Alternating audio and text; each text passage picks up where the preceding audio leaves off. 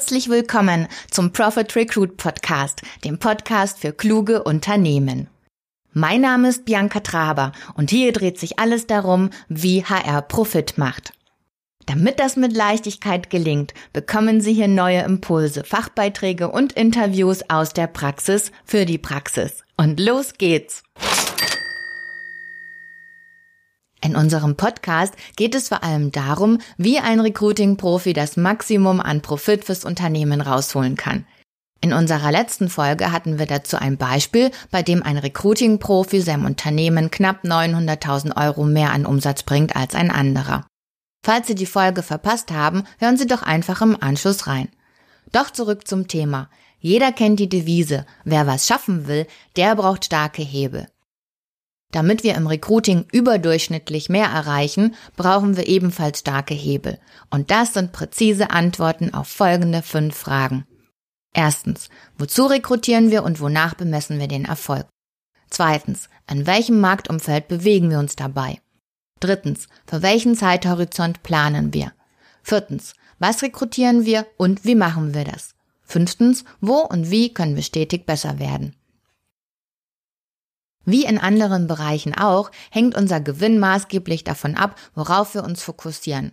Auch hängt er davon ab, in welcher Qualität wir relevante Fragen beantworten. Die Mehrheit konzentriert sich im Recruiting-Prozess auf ihre Anforderungen, also auf das, was gesucht wird und auf das, wie gesucht werden soll.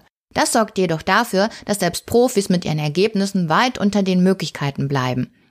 In den kommenden zehn Minuten erfahren Sie, welche Auswirkungen das hat. Und gleichzeitig bedienen wir mit den Antworten den Hebel mit der größten Wirkung auf unsere Ergebnisse. Dadurch nehmen wir direkt Einfluss auf die Projekte und darauf, ob diese Gewinn bringen oder zum Verlustgeschäft werden. Verlassen wir mal kurz die Recruiting-Schiene und nehmen ein Beispiel aus einem sportlichen Experiment. Ich machte einen Versuch auf dem Crosstrainer. Ich wollte herausfinden, in welchem Level ich möglichst effizient 1000 Kalorien verbrennen kann. Ich nutzte das Intervalltraining, weil das gleichzeitig auch die Kondition verbessert. Und hier das Ergebnis.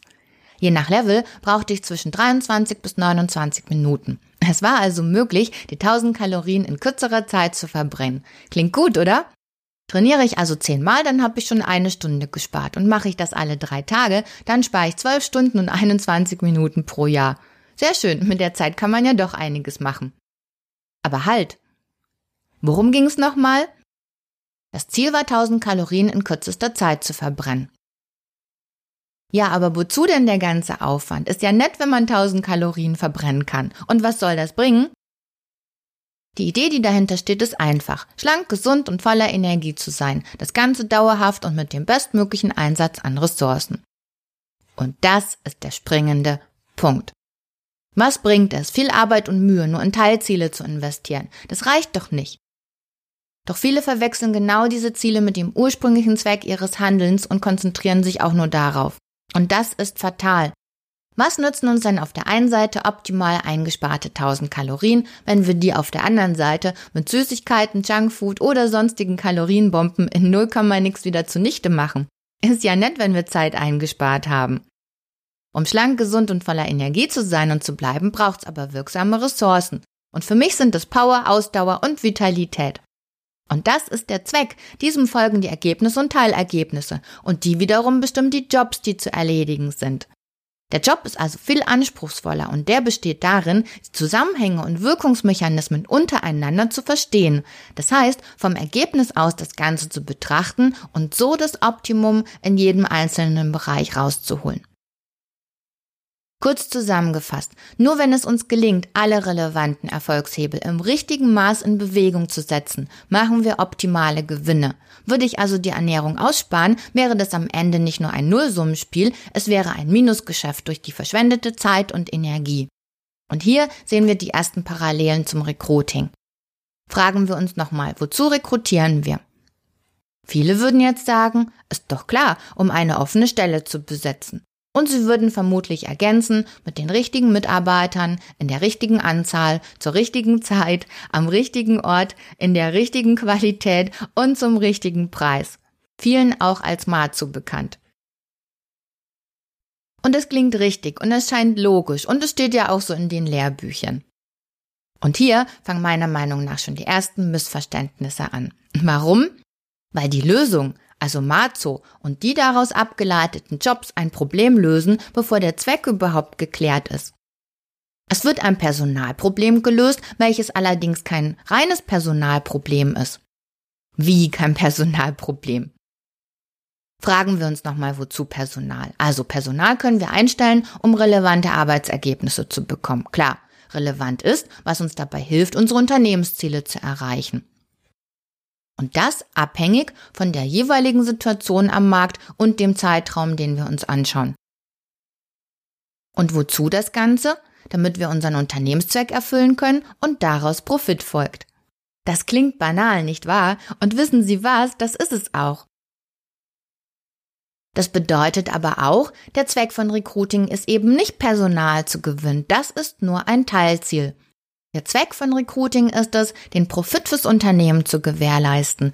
Und das ist der Job, erst einmal herauszufinden, welche Ressourcen in der Lage sind, die notwendigen Arbeitsergebnisse zu produzieren. Arbeitsergebnisse, die für den Markt relevant sind. Und das in der jeweiligen Marktsituation. Und die verändert sich nun mal. Als Merksatz können wir mitnehmen. Resources follows profit. Die Ressourcen folgen dem Gewinn. So wie es die Mehrheit gewohnt ist zu arbeiten, folgt aber der Gewinn der Personalabteilung. Und dadurch holen wir nur einen Bruchteil von dem raus, was möglich ist.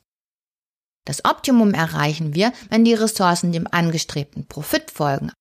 Die Ressource könnte auch technologischer Natur sein, zum Beispiel Automation, Bots, künstliche Intelligenz, Digitalisierung und so weiter.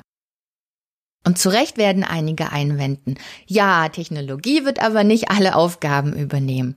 Das stimmt. Aber Technologie wird die Arbeitswelt grundlegend verändern und Dinge bewegen, an die wir heute noch nicht mal im Traum denken. Und wenn ich von etwas zutiefst überzeugt bin, dann ist es der Umstand, dass es einen Unternehmenslenker primär nicht tangiert, wer oder was die gewollten Ergebnisse erwirtschaftet. Im Gegenteil. Wenn Maschinen, Automaten, Software, künstliche Intelligenz oder was auch immer künftig entwickelt wird, genauso gut in der Lage sind, die gewollten Ergebnisse zu produzieren, dann wird sich ein Unternehmen gegen humane Ressourcen entscheiden. Und das gilt nicht nur für große Unternehmen. Und die Anzeichen häufen sich, dass diese Veränderungen noch aktiver vorangetrieben werden, als viele glauben. Aus diesem Grund widmen wir dem Themengebiet eine komplette Staffel mit dem Titel Kann die weg oder kann das Technologie?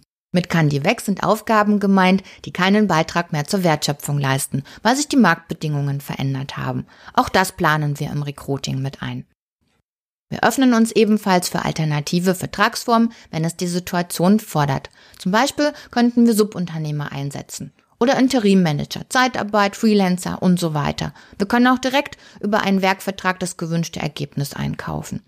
Wir können unsere Mitarbeiter weiterbilden oder auch Stellen teilen. Mix and Match, der Fantasie sind erstmal keine Grenzen gesetzt, um unsere Ergebnislücken zu schließen. Und darum geht's. Um Ergebnislücken. Aldi hat's uns vorgemacht. Hier wurden von McDonalds kurzerhand die benötigten Arbeitskräfte ausgeliehen, um den Profit zu sichern und die Ergebnislücken zu schließen. Da wurden nicht als Stellenanzeigen geschalten und in langwierigen Verfahren aus hunderten Bewerbern ausgewählt. Nein, hier wurde eine Lösung gefunden, die zur Situation passt. Auch hier wird der ein oder andere sagen, ja, darauf wären wir ja auch gekommen.